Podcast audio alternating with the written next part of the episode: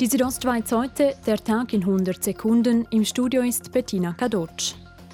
Das mutierte Coronavirus ist im Oberengadin angekommen. In St. Moritz wurde eine gehäufte Ausbreitung des neuartigen Erregers festgestellt.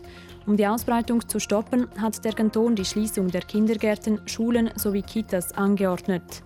Ganz unerwartet sei die Anordnung aus Chur nicht eingetroffen, sagt Barbara Kamichels-Gracken, Co-Schulleiterin in St. Moritz. Wir haben die Lehrpersonen auch immer wieder darauf hingewiesen, es könnte wieder einmal zu dieser Situation kommen, aber wenn es dann natürlich so ist, dann ist jedes Mal eine Herkulesleistung, um das dann wieder auf Eis zu stellen. Wie lange die Schulen in St. Moritz geschlossen bleiben, ist noch unklar. Als weitere Maßnahme auf die Ausbreitung des neuartigen Erregers hat die Gemeinde St. Moritz heute mit dem Corona-Massentest der Bevölkerung begonnen. Laut Martin Bühler, Chef des kantonalen Führungsstabs, haben sich 3200 Personen zum Test online angemeldet.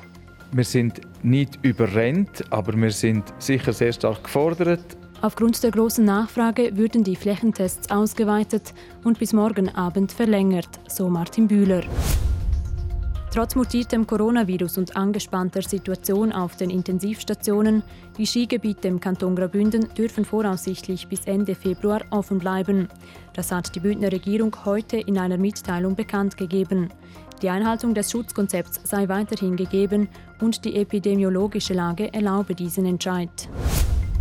Die Corona-Notbremse musste am vergangenen Wochenende die Weiße Arena Lachs ziehen. In der Talstation bildeten sich am Wochenende große Warteschlangen. Dazu Kurdinka Pretz von der Weißen Arena. Wir können erst am Samstagmorgen können die Situation beurteilen. Wir können äh, erst dann können Lawinen sprengen, die Hänge sichern.